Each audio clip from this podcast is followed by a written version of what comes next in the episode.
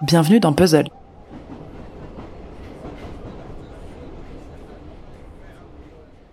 Un de mes premiers patrons, quand j'avais 20 piges, c'était François Simon, le journaliste culinaire qui avait à l'époque une émission en son nom sur Paris Première. Il allait en soum soum filmer ses repas dans des restos parisiens et ensuite ajouter en voix off son ressenti. On se souvient tous de sa voix et de ses mots piquants ou tendres pour raconter son assiette. Le voici au restaurant du VIP Room à Paris. Tiramisu avec aucun intérêt, on dirait qu'il a été préparé au sèche-cheveux, il est plat, il est mousseux, enfin bref, on s'en fout, la nuit commence, ça va être bien. Moi j'adore les restaurants de boîte de nuit. À l'époque, j'étais sa babysitter, enfin, celle de ses enfants. Et avec eux, j'ai découvert un nouveau monde où la nourriture se doit d'être bonne, mais surtout excitante. J'avais jamais vu de ma vie des enfants se jeter sur des œufs de saumon ou encore adorer des épinards. Moi, la meuf qui bouffe des pâtes à tous les repas et qui est abonnée à la sauce pesto rosso de Barilla depuis toujours. Aujourd'hui, François Simon a plein de petits frères et de petites sœurs qui se retrouvent tous autour d'un micro pour faire des podcasts culinaires. Il y en a des tonnes et pour tous les goûts. En vrai, chaque studio a son format. Avant de vouloir faire cette chronique, je m'étais jamais vraiment penché sur le sujet. Alors j'ai appuyé sur play sans trop me poser de questions. Voici ceux que j'ai découverts qui m'ont vraiment ouvert l'appétit, ou pas.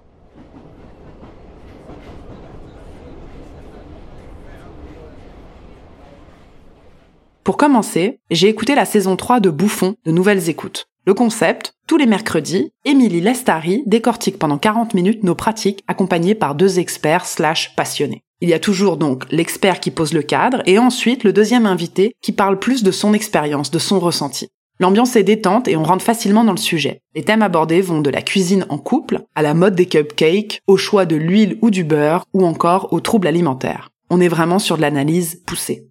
Dans l'ouvrage Nourriture et amour, deux passions dévorantes, le psychiatre et sexologue Willy Pasini dresse un parallèle entre l'acte de manger et le fait d'aimer.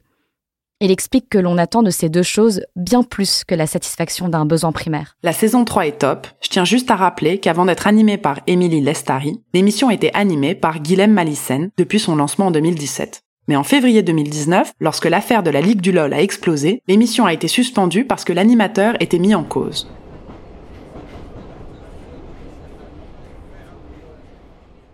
Chez Louis Média, le format culinaire s'appelle Manger. Présenté par Lauriane Mélière, l'idée est d'aller questionner nos habitudes alimentaires et de décrypter ce qu'elles disent de notre société. Le format est très cool parce que la journaliste part à l'aventure avec un micro et ça j'adore. Le fait qu'on sorte du confort du studio pour aller sur le terrain. Dans le dernier épisode, elle nous emmène chez une styliste culinaire pour comprendre l'importance des beaux dressages et questionner pourquoi on a besoin de poster nos plats sur les réseaux sociaux ou encore pourquoi les photos de pub de nos burgers ne ressemblent jamais à ceux qu'on mange.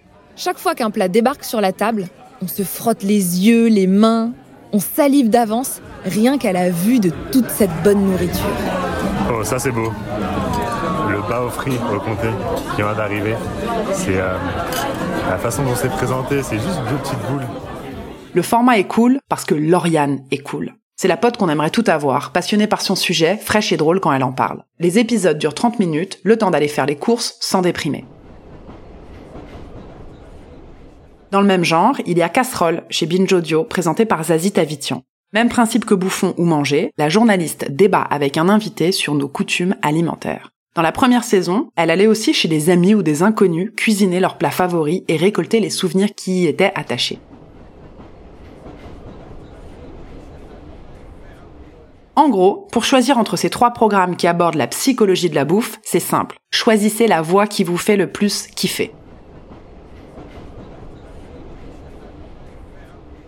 Pour changer de format mais pas de thème, j'ai écouté À Poil, le podcast qui met à nu les chefs de cuisine, restaurateurs et restauratrices du moment et les food entrepreneurs. Pensé, animé et réalisé par Julie Gerbet, ce podcast indépendant part à la rencontre de ceux que l'on voit rarement et qui ravissent nos assiettes. À poil, c'est un peu le Bliss Stories de la gastronomie. On découvre le parcours d'une figure du milieu, ses hauts, ses bas, ses couteaux préférés et sa playlist lorsqu'il est au fourneau. Parfait à écouter quand tu pars faire un run d'une heure. Qu'est-ce qu'on fait si on veut cuisiner comme Pierre Twitou à la maison? Euh, Il faut déjà des très bons produits. Et ce qui est vraiment très bon, c'est quand t'as pas le temps de manger, assis et que tu mets tout dans un morceau de pain. tu te fais un sandwich. Et ça, le, le c'est quand même très très très bon. Déjà trois saisons ici aussi, de quoi tout savoir sur ceux qui créent les tendances dans nos assiettes. Pierre Gagnère, Anne-Sophie Pic, Michel Saran ou Cédric Grolet, mais également les stars montantes de la restauration, comme Pierre Twitou ou encore Margot Le Carpentier.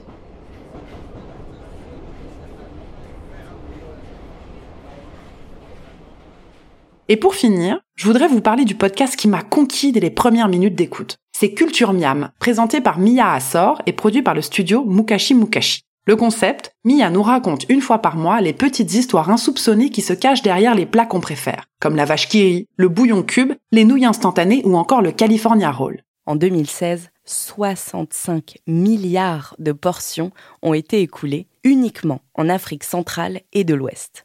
Sénégal, Guinée-Conakry, Mali, Gambie, Guinée-Bissau, Niger ou encore Burkina Faso, le cube est partout.